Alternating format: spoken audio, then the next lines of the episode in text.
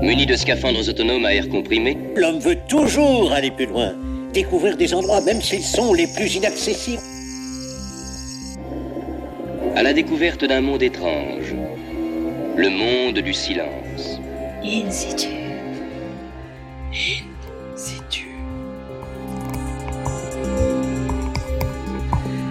C'est l'histoire de deux jeunes un peu givrés qui chacun de leur côté ont eu l'immense privilège de fouler les deux latitudes les plus extrêmes du globe, les pôles. L'un a séjourné 15 mois en Antarctique pour étudier une étrange symphonie, celle des manchots. Car oui, un manchot ça chante et ça s'écoute, vous verrez. Puis c'est aux antipodes, au Groenland, que notre biologiste est parti tendre l'oreille pour apprécier un autre concert, celui des mergules. L'autre, il a parcouru les pôles à bord d'un bateau de croisière, il était le photographe attitré de plusieurs circuits touristiques à caractère scientifique. Inutile de vous dire que nos deux invités connaissent bien ces régions extrêmes, à la fois semblables, dans les deux cas c'est blanc et ça caille, mais aussi très différentes sur bien des aspects. Allez, chaussez boots et enfilez fourrure, Françoise et Mathieu nous transportent sur l'épaule. C'est pas encore le moment. Tu penses que c'est quand le moment? Bientôt. In situ. C'est tout de suite sur Radio Campus Paris. Bonsoir à tous, Julie est à la réalisation et mon pote Florent à côté de moi nous Bonsoir, a Hugo. préparé une petite chronique, dis-nous en deux mots. Ben, on va parler un petit peu de tourisme tout à l'heure. Et nos deux invités, Françoise et Mathieu, bonsoir à vous deux. Bonsoir. Françoise Amilno, tu es attachée temporaire de recherche au laboratoire L'Océan à l'UPMC, l'université Pierre et Marie Curie, et Mathieu Guesta, médiateur scientifique spécialisé dans les régions polaires et vice-président de l'APEX. L'APEX, dis-nous rapidement ce que c'est. C'est une association de chercheurs et de médiateurs scientifiques euh, autour des régions polaires, donc euh, très pluridisciplinaire. Alors comme je le disais tout à l'heure, vous connaissez bien les pôles, tous les deux, vous y êtes allés à plusieurs reprises, dans différents cadres, et en tout cas c'était tout sauf la contrainte. Qu'est-ce qui vous a poussé à partir sur les pôles et qu'est-ce qui vous attire tant là-bas? On peut commencer, euh, Françoise? Euh, moi, j'avais entendu parler des hivernages dans les îles Kerguelen euh, quand j'étais plus jeune, euh, mais ça me paraissait très lointain et puis j'avais pas forcément le profil pour y aller. Les îles puis- Kerguelen, euh, situe-nous. Alors, c'est dans l'océan Indien, dans le sud de l'océan Indien. C'est ce qu'on appelle les îles subantarctiques. Euh, c'est euh, au large de l'Antarctique, c'est pas encore vraiment l'Antarctique. Euh, et donc j'avais entendu parler de ces hivernages, mais je savais pas de profil qui correspondait euh, aux personnes qui pouvaient y aller. Et puis au cours de mon parcours, euh, au cours de mes études, je me suis spécialisée en biologie et en écologie des oiseaux. Et je me suis rendu compte que par ce biais, ça pouvait me permettre d'aller faire un hivernage. Et c'est finalement en Antarctique que je suis allée hiverner, donc plus au sud. Et toi, Mathieu? Alors moi, euh, je ne m'intéressais pas du tout au pôle au départ. Euh, J'étais plutôt forêt tropicale, mais en fait, j'ai eu l'occasion d'embarquer sur des bateaux de, tourisme polaire comme photographe, parce que c'était ma, profession à l'époque. Et euh, ça m'a euh, bouleversé. J'ai attrapé ce qu'on appelle le virus polaire. On est passionné par, par ça. Tous ceux qui, y sont allés ont, farouchement envie d'y retourner ou de partager cette, cette expérience forte. Le virus polaire, tu l'as, tu l'as attrapé aussi, toi, Françoise Je pense que oui. Ouais. Qu'est-ce que ça fait euh, la première fois qu'on foule euh, justement ces terres euh, extrêmes, ces terres polaires? Qu'est-ce qu'on ressent? Je pense qu'on on sent déjà qu'on enfin, qu'on a la chance d'être des privilégiés d'être là parce que c'est pas facile d'y accéder. Souvent, c'est un long voyage. euh, il faut être scientifique ou, ou être euh, touriste avec beaucoup d'argent pour euh, pouvoir y aller. Euh, et puis ensuite, c'est tellement différent de ce qu'on connaît que c'est est tellement calme, silencieux, magnifique que ça attire toute l'attention et on on n'a qu'une envie, c'est de D'y retourner. ouais, d'y retourner. Mathieu, quelle différence entre les, les deux pôles quand on y est Est-ce que, bon, si moi, demain, par exemple, on me transporte sur les deux pôles en fermant les yeux, est-ce que j'arriverai à ressentir la différence? En fermant les yeux et euh, peut-être en ouvrant les narines, ouais. Ouais. Parce que moi, c'est vrai que c'est le premier truc que j'ai ressenti en voyant le- les îles subantarctiques, la Géorgie du Sud, c'était euh, le guano. Ouais. Je sentais, à, on était à 200 mètres de, de la colonie de Manchot et j'avais une très forte odeur de guano. Et euh, sinon, effectivement, tu, tu verrais les, les- les différences entre l'Arctique et l'Antarctique parce que, chez- bon, déjà au niveau de la faune, mais aussi au niveau des dimensions. J'ai vraiment l'impression que l'Antarctique, c'est gigantesque. C'est un continent quand même qui est, qui est fait- Ouais. qui est plus grand que l'Europe. On le voit jamais sur les cartes euh, parce qu'en fait, ça sert toujours représenté par une petite bande C'est blanche. plus grand que l'Europe, ouais, il faut s'en rendre compte. Ouais. hein. Euh, Moins grand par contre que euh, d'autres continents comme, comme l'Amérique. Je crois que voilà, niveau superficie, euh, ça se situe à peu près entre l'Europe et, euh, et l'Amérique du Nord, par exemple. du Nord, ouais, c'est ça. Mm. Et, euh, Et donc oui, l'odeur, alors ça c'est euh, c'est incroyable. C'est la, pro- première chose qui t'a fait euh, ressentir que tu passais juste... En Antarctique, en tout cas, au sud, ouais. Et euh, il y a aussi un, un passage qu'on ressent en bateau, euh, peut-être que tu l'as vu aussi, c'était euh, le, le- le passage de la convergence. C'est les, les courants en fait, océaniques qui, qui tournent autour de l'Antarctique. Mm. On va rentrer dans une, eau, dans une eau froide, et là on va voir une odeur qui change, on va avoir une faune qui change, et une, une météo aussi un petit peu. Mm. Et c'est aussi une des premières sensations, on, on entre, on arrive. Ouais. Alors Françoise, toi tu es euh, biologiste. Qu'est-ce qu'on retrouve comme euh, type d'organisme vivant dans, dans ces déserts de glace? Déjà, il y a les deux emblèmes qu'on connaît tous, hein, l'ours blanc au nord et le, le manchot au sud. Qu'est-ce qu'il y a d'autre? Euh, alors, la différence peut-être entre le nord et le sud, c'est qu'au sud, euh, on a seulement des, des espèces qui sont marines, qui sont attachées à la mer. Il n'y a, pas d'espèces euh, qui vivent sur Terre ou éventuellement les tardigrades, qui sont des, des, des animaux assez particuliers, tout petits, qui vivent dans le sol. Il n'y a pas d'organisme qui vit euh, en permanence sur le continent euh, en Antarctique? Euh, à ma connaissance, non, c'est que des espèces marines. Alors qu'au nord, on a des espèces qui passent tout l'hiver sur Terre. Il y a par exemple les, les renards polaires, les lemmings, Mhm. des mammifères qui vont rester toute l'année sur Terre, sur Mhm. la Terre. Mathieu, sur la différence entre le- toujours différence entre le pôle Nord et le pôle Sud, le pôle Sud est quand même plus préservé d'une manière générale avec ces grandes bandes euh, océaniques qui entourent le continent. Oui, ça, ça rend les choses euh, difficiles d'accès et Ouais. beaucoup plus compliquées, effectivement. Et puis, effectivement, au nord, il y a une population aussi, la population inuite, qui est composée de différentes populations, en fait, et de différentes cultures. Et euh, qui ont été amenés à chasser aussi euh, certains animaux, ce qu'on n'a pas connu dans le Sud. ouais. bah, qui, qui survivent avec euh, rien, en fait, et puis qui sont d'une ingéniosité phénoménale pour, Mm. euh, pour justement construire des objets à partir de rien. Il faut imaginer une civilisation qui se construit sans le bois. quoi. Il n'y a Ouais. pas de bois en, en Arctique, donc euh, il faut se débrouiller autrement pour faire, pour faire des choses en dur. Euh, donc utiliser toutes les ressources, et c'est- très très riche de- d'enseignements, etc. Mais il y a une, une différence qui est vraiment aussi fondamentale entre l'Arctique et l'Antarctique, c'est euh, que l'Arctique, c'est une mer, on appelle souvent la Méditerranée arctique, puisque c'est une mer qui est entourée de continents de plein de pays.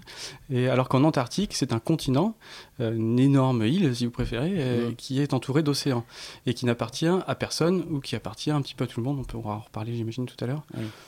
Et donc, c'est ça une différence fondamentale. Qu'est-ce qu'on retrouve comme terre autour du, du cercle polaire Euh, Si on veut faire le tour du monde euh, sur le cercle polaire arctique, qu'est-ce qu'on va croiser comme, comme continent, comme terre? Alors, la moitié, c'est la Russie. Euh, Ouais. de, qui est, euh, d'un côté, il y a l'Alaska avec euh, les États-Unis, et de l'autre côté, il y a la Norvège, le Danemark avec euh, le Groenland, euh, le Canada, évidemment. Euh, J'en oublie peut-être Non, non, c'est ça. Oui. Toi, tu es allé au. On reviendra tout à l'heure donc sur tes tes expéditions au pôle Nord. Tu es allé au Groenland surtout, et tu as fait quand même un séjour euh, sur les îles euh, Spitzberg, c'est ça? Oui, j'ai été au Spitzberg dans le cadre d'une mission scientifique. Et j'ai été ensuite au Groenland dans le cadre de ma thèse.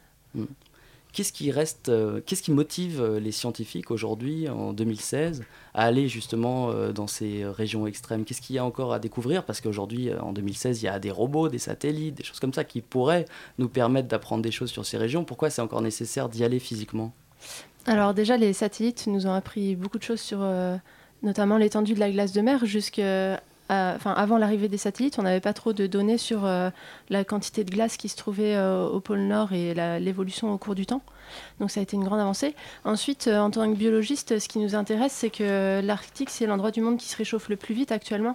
C'est à à peu près deux fois plus rapide que dans le reste du monde. Donc euh, pour nous, c'est un espèce de petit laboratoire où on va pouvoir regarder la réaction des espèces. Et euh, comme ça va plus vite, on s'attend à ce que à ce qu'on puisse retrouver des, des mécanismes d'adaptation similaires à- à- ailleurs dans le monde euh, sur un temps un peu plus long. Donc Mm. c'est c'est intéressant parce que c'est plus rapide qu'ailleurs. euh. On reviendra sur le réchauffement climatique et sur les impacts que ça a sur euh, les pôles. Mathieu, toi, tu as, quand tu as fait tes, tes croisières, il y avait des scientifiques à bord, des Oui. naturalistes. Des Qu'est-ce naturalistes.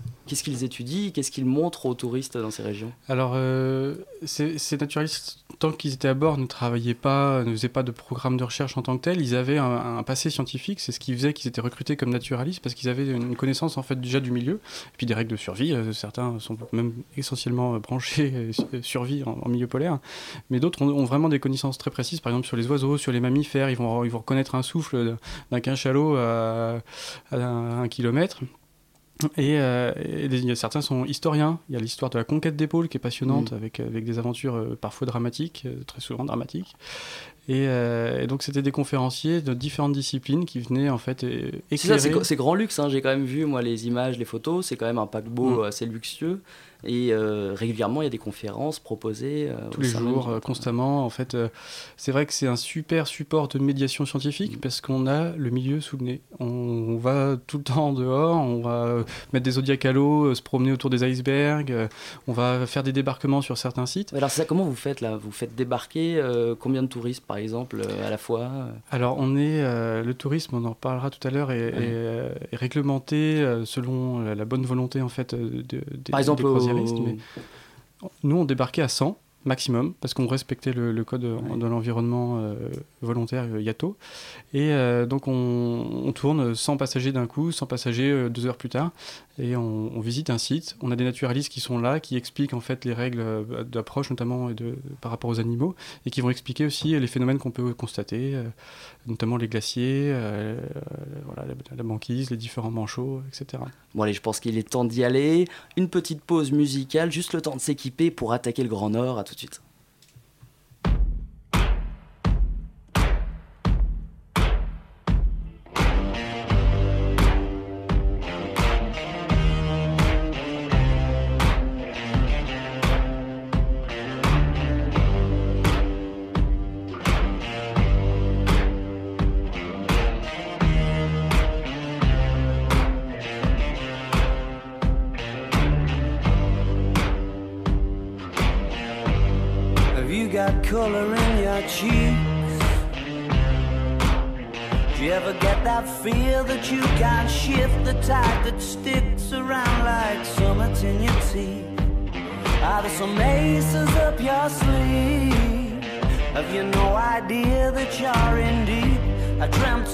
About you nearly every night this week.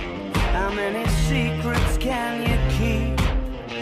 Cause there's this tune I found that makes me think of you somehow when I play it on repeat until I fall asleep, spilling drinks on my settee.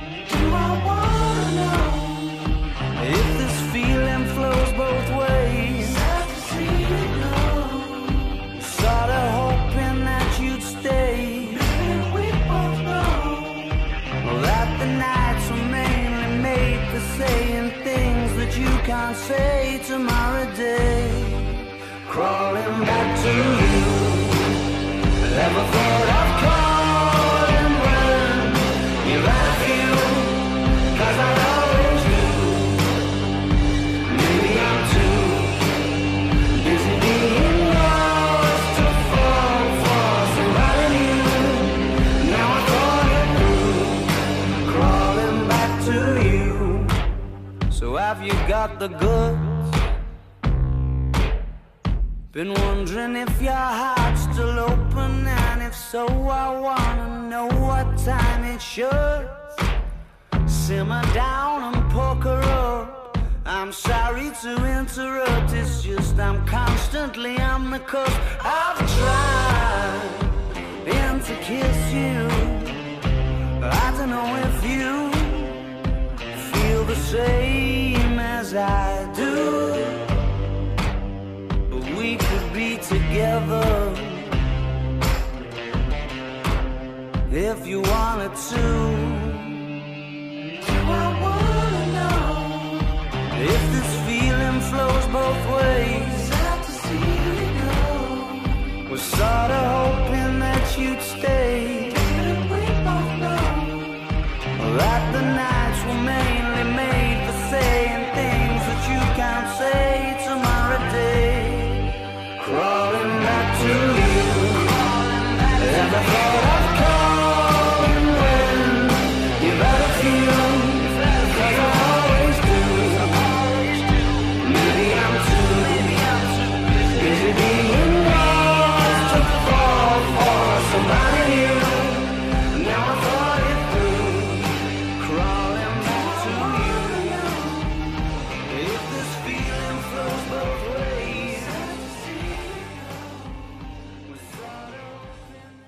C'était Arctic Monkeys Do I Wanna Know sur Campus Paris, in situ sur les pôles aujourd'hui, dans le studio la biologiste Françoise Amélino et le médiateur polaire Mathieu Guestin. In situ Un souffle de science sur Radio Campus Paris. Françoise, alors tu es partie toi euh, donc au pôle Nord pour étudier un oiseau particulier, les mergules. Alors oui, c'est le nom de l'espèce mergule nain. Euh, c'est un oiseau de la famille des macareux qu'on connaît un peu mieux. C'est euh, l'oiseau euh, qui est le logo de la LPO avec un bec un peu coloré. Donc là, le mergule nain, c'est une espèce un peu plus petite qui vit partout en Arctique.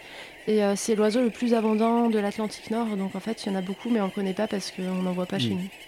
Et donc tu es parti au Groenland, Groenland Ouest, hein, c'est ça? Non, Groenland Est. Groenland Est, pardon. Ouais. Ouais, En fait, les conditions sont plus clémentes euh, à l'ouest du Groenland parce qu'à l'est, il y a un courant froid qui descend de l'Arctique. Donc les conditions sont plus rudes et il fait plus froid. Euh, donc la population s'est davantage développée euh, au, mm. À, au, sud et à l'ouest du Groenland. Mm. Et alors tu vous êtes installé dans une petite cabane de, de chasseurs là c'était assez marrant. Et vous avez vécu à combien et pendant combien de temps dans cette cabane? Donc l'émission que j'ai fait pendant ma thèse, ça durait environ un mois à chaque fois et on était 3 à 4 personnes. Et on a la chance de pouvoir habiter dans une petite cabane de chasseurs euh, qui se trouve au pied de la colonie de Mergule qu'on étudie.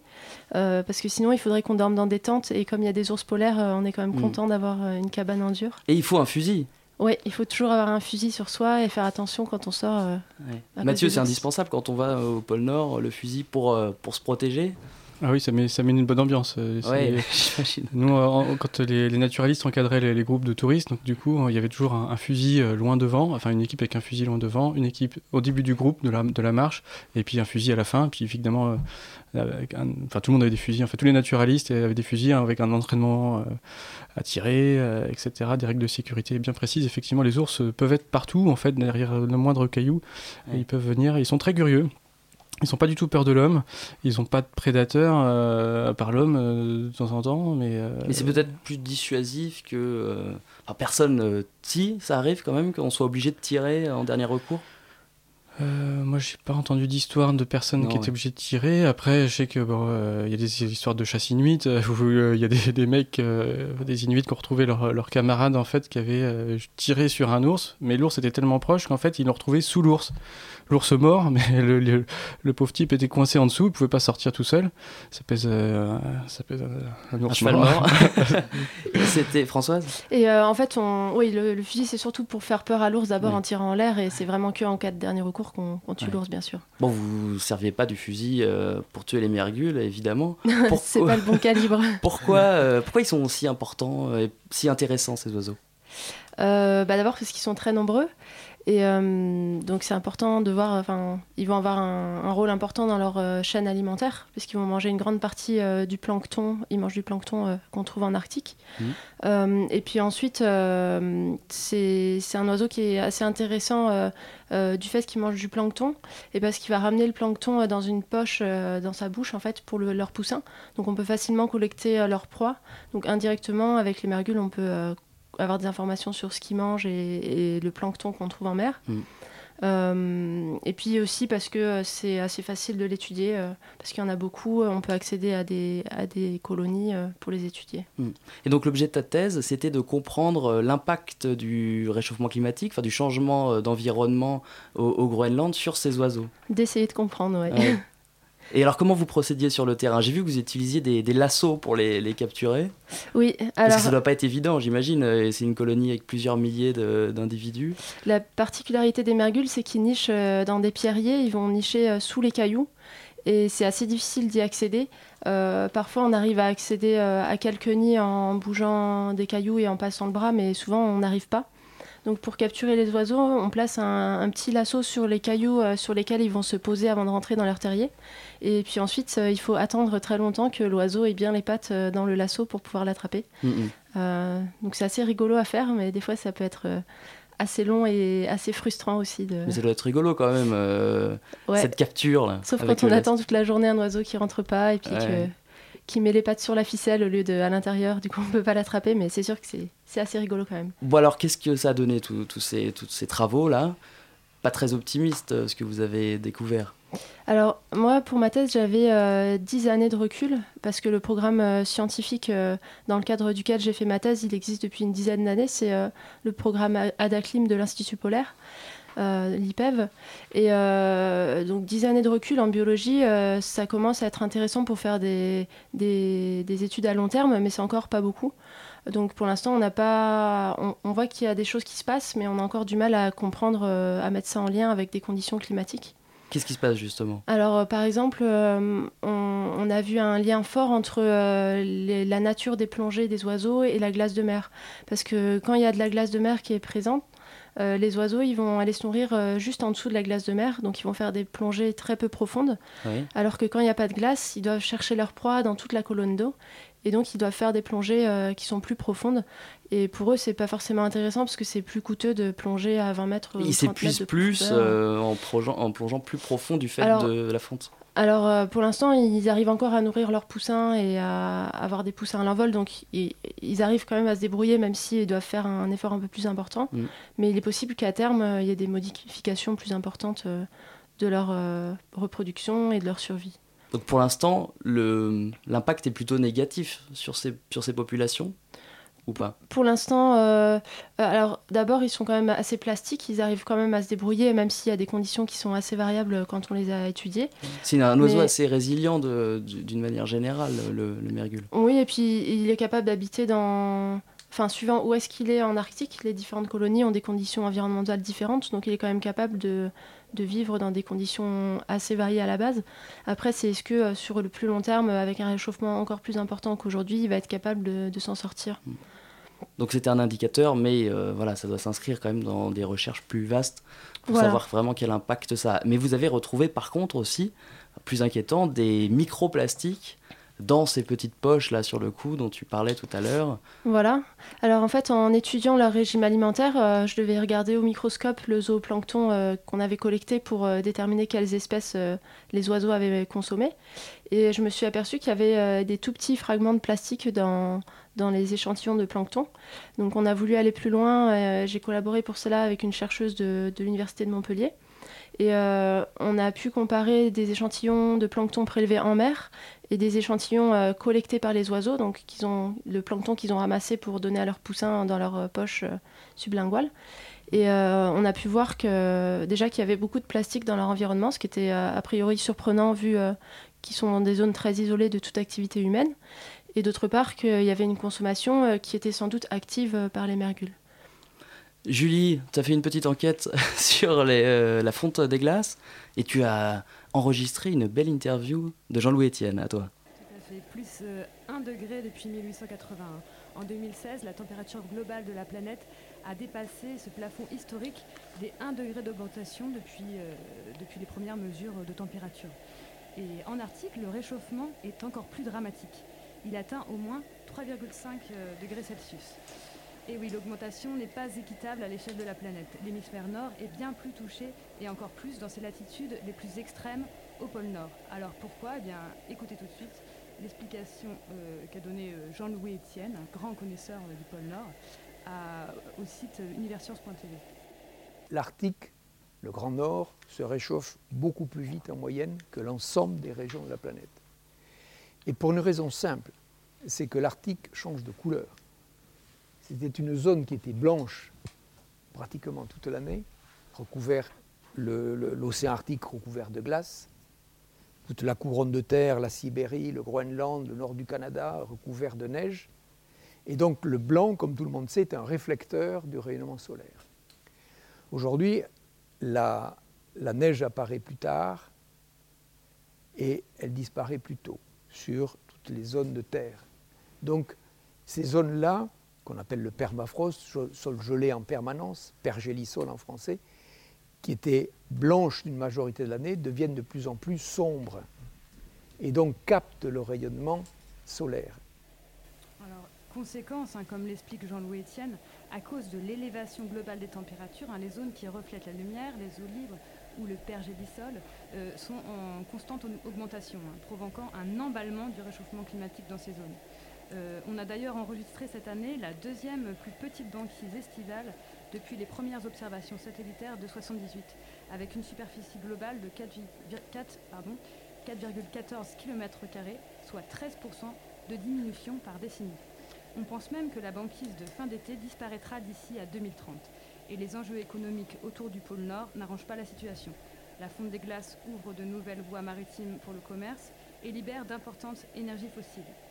La région récèlerait 13% du pétrole et 30% du gaz naturel non découvert aujourd'hui. Et si le business s'en mêle, il se pourrait bien que les températures s'emballent. Enfin, il faut espérer le contraire. L'avenir nous le dira, Hugo. Eh bien, c'est optimiste tout ça. Mathieu Gesta, euh, on a bien écouté là euh, Jean-Louis Etienne. Il nous parlait de ce phénomène d'emballement, là, de, réaction en chaîne, euh, suite à ce changement de couleur. Une, une, image assez intéressante. On peut développer ça? Oui. Alors, je, Jean-Louis Etienne parle de l'albédo.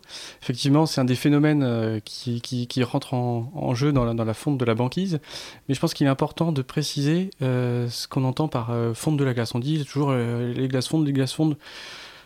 Déjà, quelle glace fond Voilà, quelle glace? Bonne question. Il y a deux types de glace. La glace de mer, la banquise, et la glace de terre, les icebergs. Je vais, parler rapidement des icebergs parce qu'en fait, quand on parle de la glace qui fond, c'est la banquise.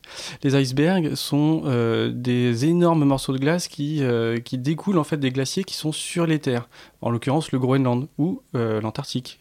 Mais quand on dit que la, glace fond, la banquise fond, en fait, c'est la glace de mer, la banquise. La banquise se forme sur l'océan et va recouvrir toute la Méditerranée arctique, l'océan arctique. Et alors pourquoi parce que c'est important que cette, euh, banquise euh, euh, perdure? Déjà, il y a un enjeu effectivement pour les écosystèmes, parce que c'est ça qui va, qui va réguler en fait la, production de phytoplancton et de zooplancton, et donc toute la base de la chaîne alimentaire. Mais au-delà de ça, pourquoi est-ce que c'est important pour nous?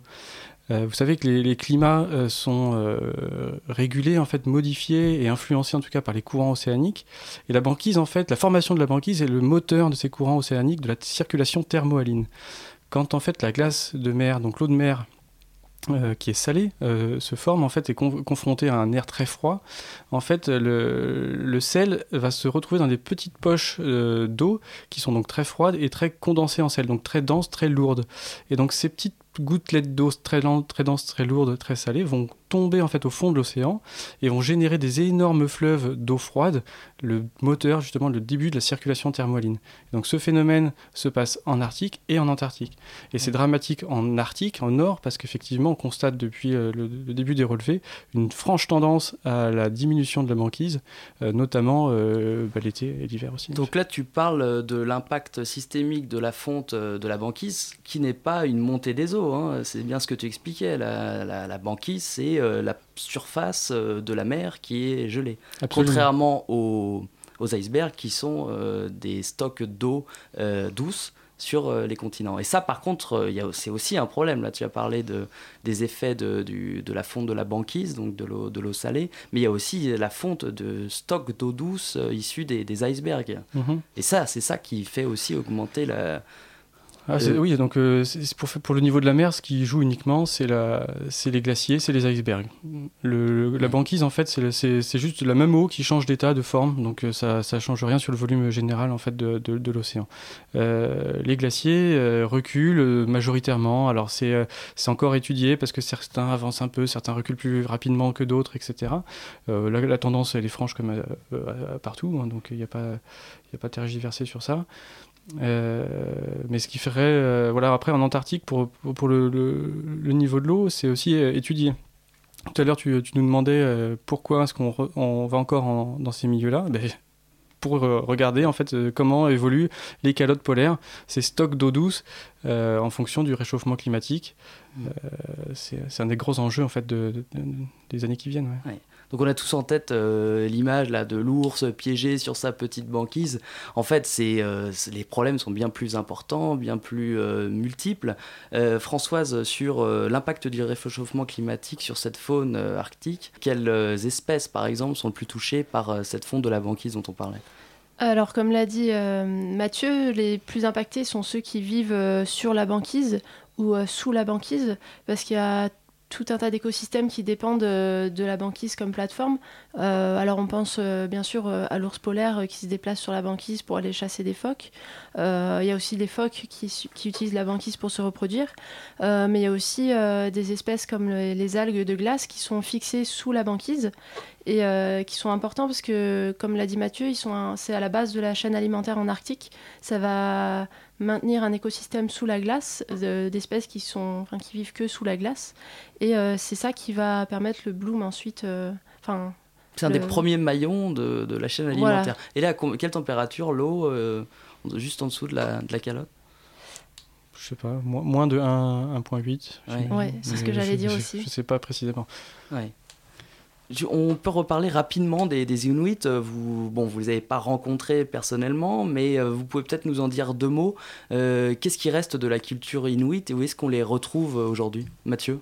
Alors moi je les ai croisés en fait lors de justement de mes voyages touristiques dans un contexte touristique donc on arrivait dans des villages on les on, les on les croisait rapidement et en fait, euh, ils sont ultra connectés. Euh, ils étaient avec des smartphones à fond. Euh, voilà, ils sont, ils, sont très. On entend justement des enregistrements là de d'Inuit. Alors ça, ce qu'on entend, c'est des, chants traditionnels.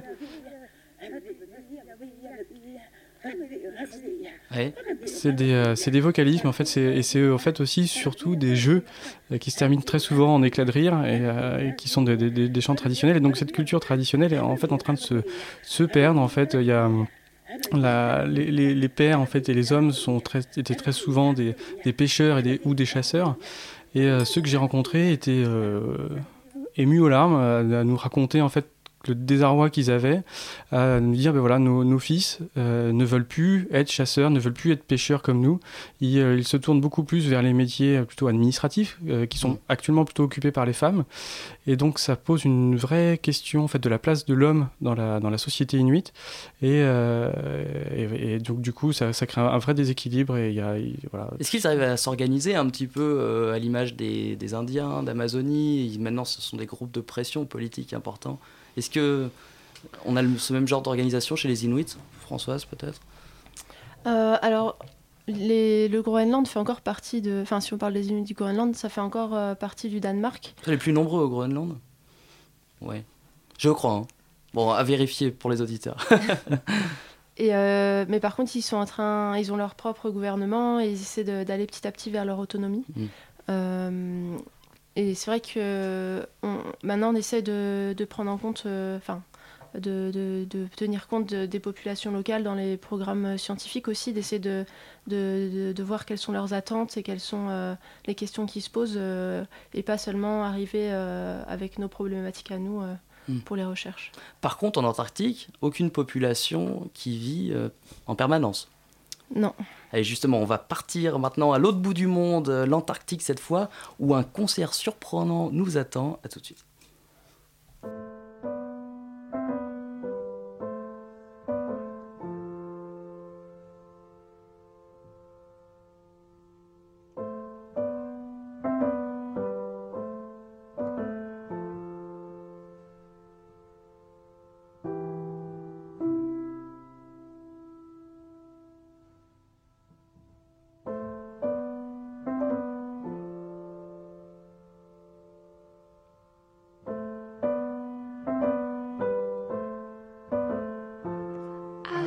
Simon kept me after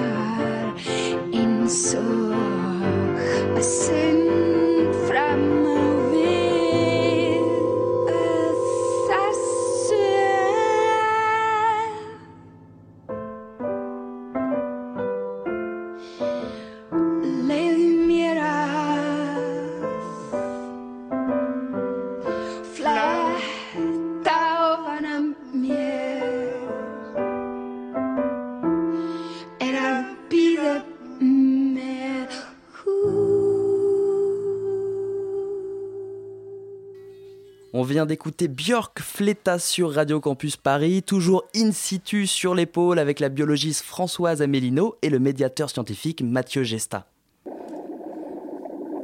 In situ, Une plongée dans la science. sur Radio Campus Paris. 23 août 2011, session 1, on passe de F19 à M19 qui a été repéré. Bienvenue sur euh, 9.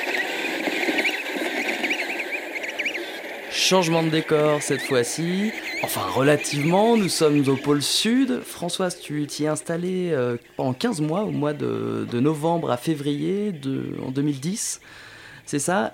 Euh, plus d'un an sur euh, donc la Terre Adélie et sur la base du Mont d'Urville. La Terre Adélie qui est, euh, tout le monde ne le sait peut-être pas, un territoire français en Antarctique.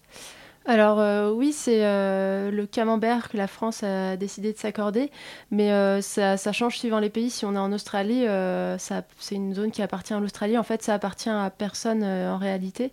Mais la France, enfin, Donc c'est quoi comme... Mathieu pourra en dire plus. C'est re- c'est revendiqué où ça en est d'un point de vue politique? C'est Ah bah, vraiment c'est- un territoire, c'est pas un territoire français comme les DOM ou les TOM. Non, non, non, c'est c'est fait partie euh, effectivement de ces, de, ces, de ces zones blanches, un peu, si je puis dire, de, de, de la géopolitique, parce qu'en fait, l'Antarctique, c'est un continent qui est en gestion internationale. Donc, c'est euh, d'un côté une super utopie, d'un autre côté, euh, attention, qu'est-ce qu'on va en faire? Il y a un traité sur l'Antarctique qui a été établi et qui stipule qu'en fait, on gèle les revendications territoriales, comme la revendication territoriale de la France euh, pour éviter tous les conflits et on donne priorité à la recherche, à la science pour euh, découvrir en fait euh, bah, tout ce que l'Antarctique peut nous apprendre, notamment les archives du climat, euh, la, la- la- la biologie, etc. Et, et donc on en est là. C'est un traité qui va être rediscuté en 2048, je crois, et, et dont les enjeux sont hyper importants puisqu'il y a des appétits qui sont évidemment euh, tendus vers ce, continent qui est quand même difficile d'accès, mais quand même un énorme continent, euh, grand comme l'Europe, encore une fois. Mais alors, bon, ça n'appartient à personne, mais euh, néanmoins, chacun a quand même sa petite part du gâteau. D'un point de vue, au moins pour, mener des recherches, chaque pays possède quand même un territoire de recherche bien particulier. La Terre Adélie, c'est une des terres australes françaises, hein, les fameuses TAF. Où se situent les, les quatre autres TAF? Quelqu'un veut répondre? Mathieu? Alors il y a effectivement euh, en, Antarctique où il y a, la base euh, du Mont d'Urville, DDU. Euh, donc là on est sur le continent antarctique. On en a d'autres qui sont dans ce qu'on appelle les îles subantarctiques. Donc ça c'est un climat un petit peu différent. On va retrouver d'autres espèces de manchots. On est quand même dans la zone en fait périphérique euh, de l'Antarctique. Il y a Kerguelen dont tu parlais tout à l'heure Françoise. Il y a Amsterdam, il y a Crozet qui sont des îles aussi sur lesquelles il y a des scientifiques qui partent en hivernage qui sont beaucoup plus petits que Kerguelen parce que là on va faire des hivernages à 10 personnes. À Kerguelen on va être plutôt des hivernages à une centaine de personnes avec notamment des militaires. Et on va avoir aussi dans les TAF euh, des îles qui sont plutôt euh, presque tropicales près de Maurice, les îles éparses. Donc le, département des TAF regroupe des- une diversité en fait de- de- d'îles assez différentes. Alors Françoise, tu as vécu 15 mois sur place, raconte-nous un peu la base du Mont d'Urville, à quoi ça ressemble, euh, quelle est l'ambiance. Il parlait de 100 personnes euh, en hiver, c'est ça? Ça me paraît beaucoup, Non, 100 c'est personnes. euh, c'est plutôt à Kerguelen où il y a Ouais. une 50 à 100 personnes. Euh, à Dumont d'Urville, en hiver, nous, on était 27. Ouais. Et en été, ça peut monter jusqu'à 80 personnes quand les bateaux sont là, enfin quand le bateau est là. Donc toi, tu es arrivé en été Voilà, Donc on- euh, faut, faut se rendre compte, c'est inversé. hein. Euh, L'été euh, austral, ça commence au mois de septembre. Un peu plus tard, Un peu plus tard, et puis ça finit environ au mois d'avril, quelque chose comme ça. Un peu plus tôt aussi. Un peu plus tôt aussi, février. bon, décidément. L'été est un peu plus court que. Ouais, ouais. Mais alors, enfin du- bon, tu es arrivé en été. Voilà. Et en fait, le bateau passe que 4 mois par an. Il y a, il y a 5 rotations. Et ensuite, pendant 8 mois, on est complètement isolé euh, du monde. Même s'il y a une urgence, on ne viendra pas nous chercher. Il faut rester sur place. Ah, ça, Enfin, a quand l'hiver arrive, euh, vous êtes un peu bloqué, euh, seul au monde, sur votre base. euh, et les, les voisins les plus proches, je crois que la base la plus proche, c'est Concordia, non? Une base Oui, à. Concordia qui est à 1200 km et il y a une base australienne qui est à à peu près Mm. 1000 km, mais on n'a aucun contact avec eux. On peut les appeler, mais ça se limite à ça. Oui. Bon alors, toi, tu es parti. pour le, tu- travaillais pour le CNRS, hein, je crois, et tu as écouté une symphonie assez particulière, celle des Manchots. Alors, à quoi ça ressemble? On va écouter, euh, on va écouter le, le, le mâle Manchot, tiens. Alors donc là, tu es parti pour, euh, pour écouter euh, ce genre de, de, de chant.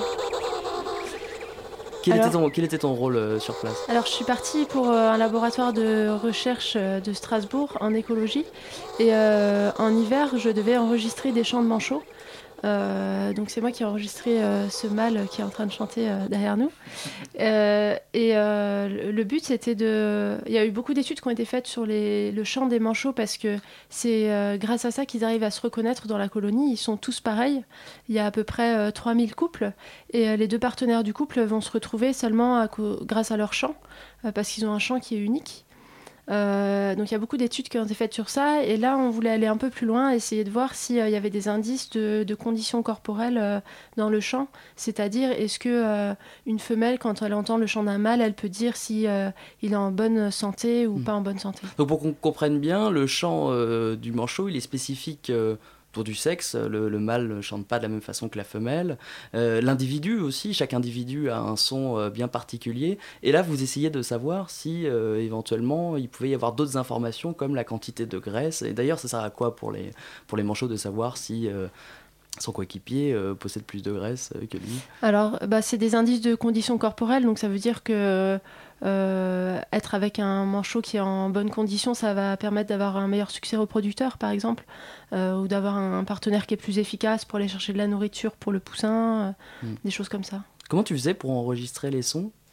J'avais un petit enregistreur euh, pour euh, enregistrer les sons. Et euh, en fait, comme le mâle et la femelle chantent au moment où ils s'entendent pour, pour se rapprocher l'un de l'autre jusqu'à se trouver, euh, je leur faisais des blagues et je diffusais le chant du partenaire pour que le manchot me réponde et que je puisse enregistrer son chant. Ah oui, tu trompais le mâle. Voilà.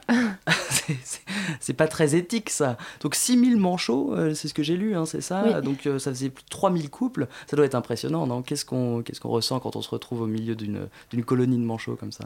Oui, c'est impressionnant. Et puis, euh, il y a toute une organisation, euh, un rythme de la, du cycle de vie euh, qui est intéressant à observer. Euh, donc, c'est sûr que j'arrivais à passer des heures, euh, même s'il faisait très froid, juste à les observer parce que parce qu'il y a plein de choses à voir, plein de choses à observer. Hmm. Tu as travaillé sur un autre type de manchot les manchots, donc là on a parlé du manchot empereur, donc le plus connu, hein, celui du film de, Luc Jacquet. là. Et il y a aussi ce qu'on appelle les manchots Adélie, qui est une population aussi importante. On va écouter le chant tout de suite.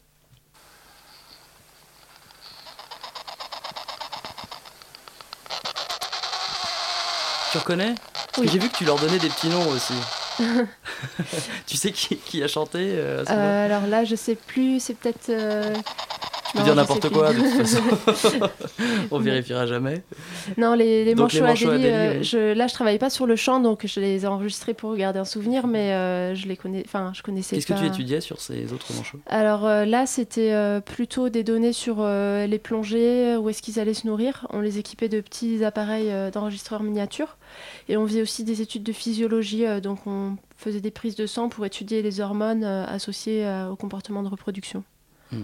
Tu t'es laissé aller, euh, parce que tu as tenu un blog hein, pendant les, les 15 mois où tu racontais un petit peu ta vie, euh, ton travail, etc. À un moment donné, tu écris Travailler au milieu des manchots empereurs, travailler sur la banquise, travailler avec un robot qui ressemble à un petit chien blanc, aller au travail en toboggan, amener son matériel sur une poulka, un traîneau qui se tire, enregistrer des chants impériaux et jouer à Où est Charlie? Il y a, pire comme, euh, comme boulot. Ouais. Donc ça, ça se résumait à ça un petit peu ton travail sur place. Ouais, c'est ça. Alors, faut rajouter qu'il faisait euh, moins 20 degrés, qu'il y avait souvent du vent et qu'il faisait jour 5 heures par jour, donc il fallait pas trop traîner pour faire son travail. Mais non, c'est sûr que c'était une expérience euh, vraiment super. Mathieu Gesta, euh, quelle est la particularité de la faune euh, antarctique?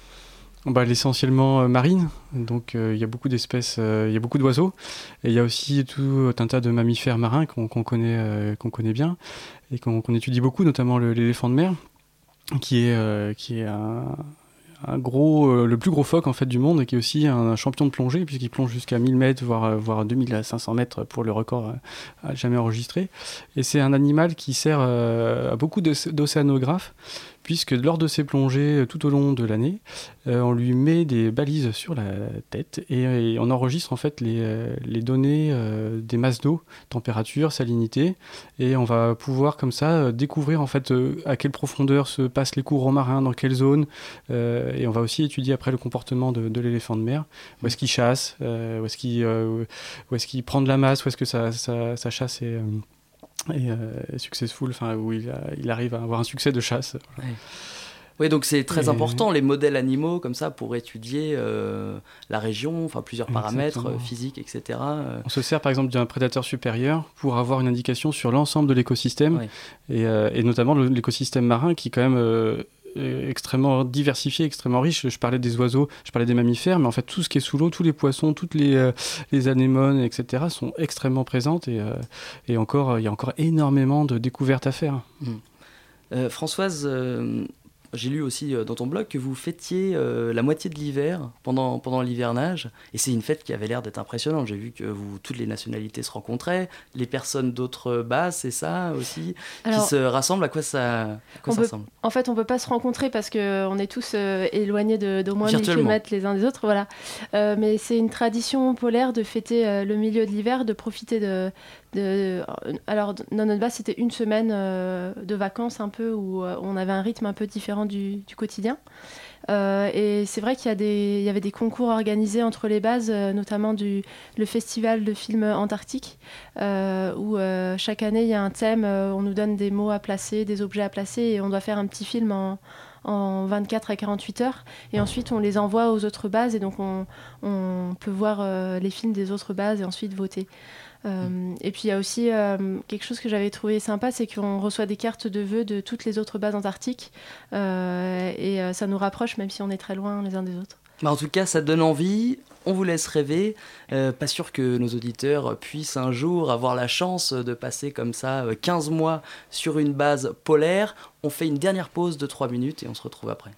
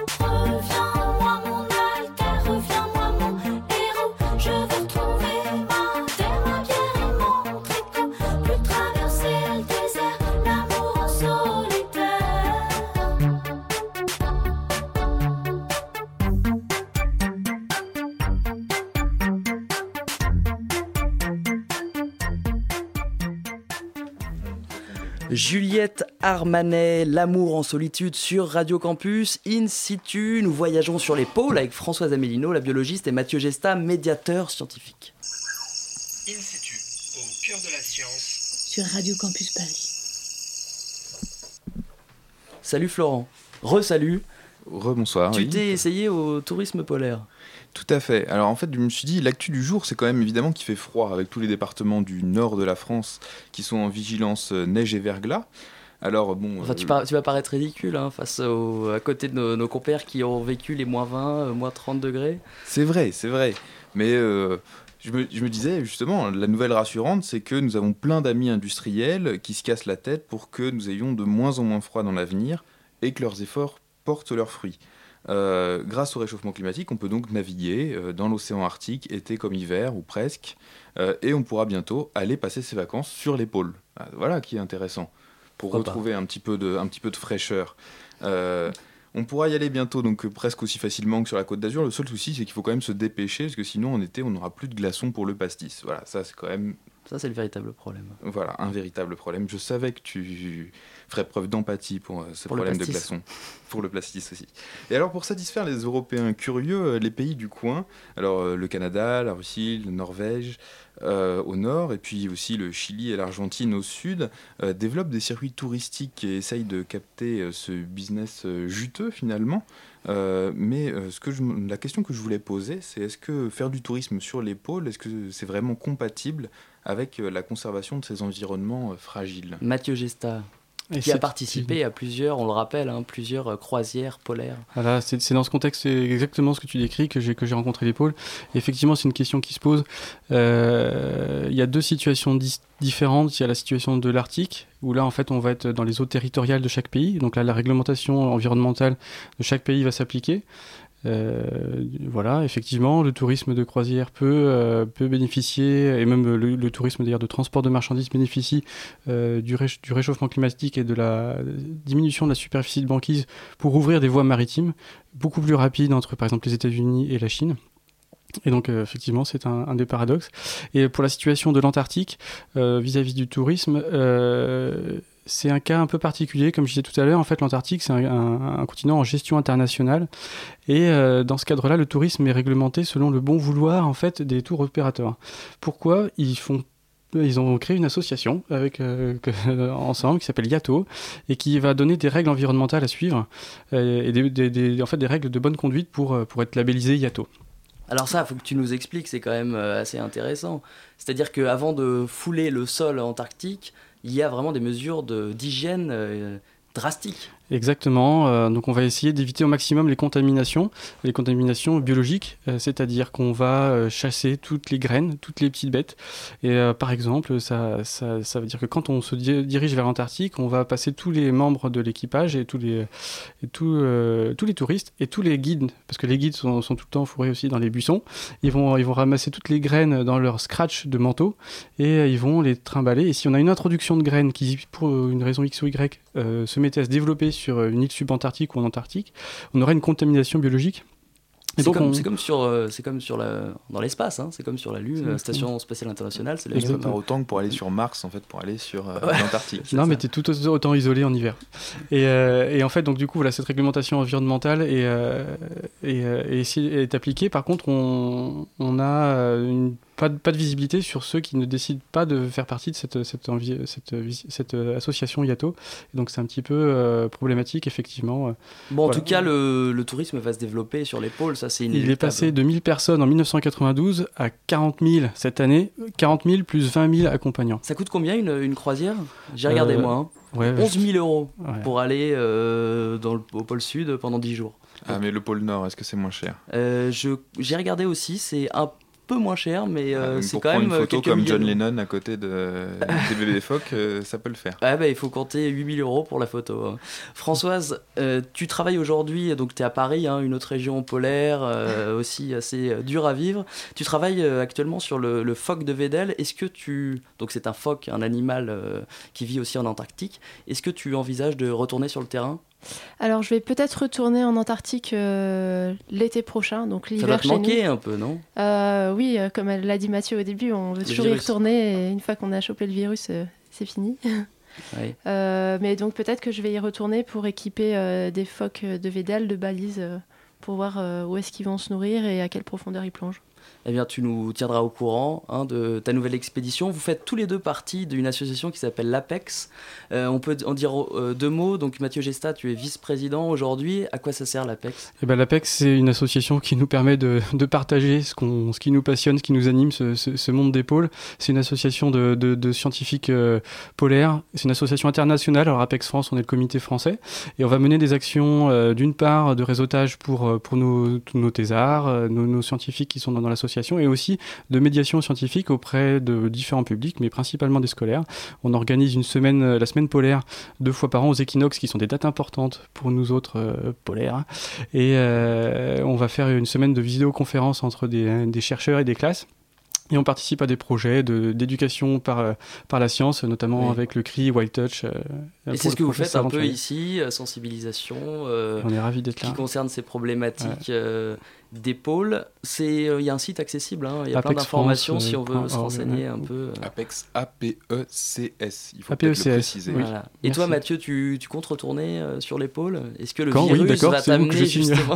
Ouais. Non, mais t'as pas de projet personnel? Non, non, j'ai- j'aimerais bien, mais euh, non, non, j'ai j'ai justement en fait euh, la qualité du, pour moi, le- je pense que la qualité de la médiation est le facteur déterminant dans, le tourisme dont on parlait tout à l'heure. Si on a une, sensibilisation qui est efficace, eh ben on, y va. Donc là, c'est pour ça que moi je me tourne plutôt vers, une formation. Enfin, je me suis formé à la, médiation, à la sensibilisation euh, environnementale, et c'est ce qui m'anime, et c'est ce que j'ai envie de partager ici à terre. J'ai pas, pas de projet dans l'immédiat de, de départ. Eh bien, c'est fait. Merci à vous deux pour ce voyage bipolaire en Arctique et en Antarctique. Avec Julie et Florent, on se retrouve dans un mois pour une nouvelle expédition. Vous écouterez tout de suite Éther et Crack. Bonne soirée, ciao.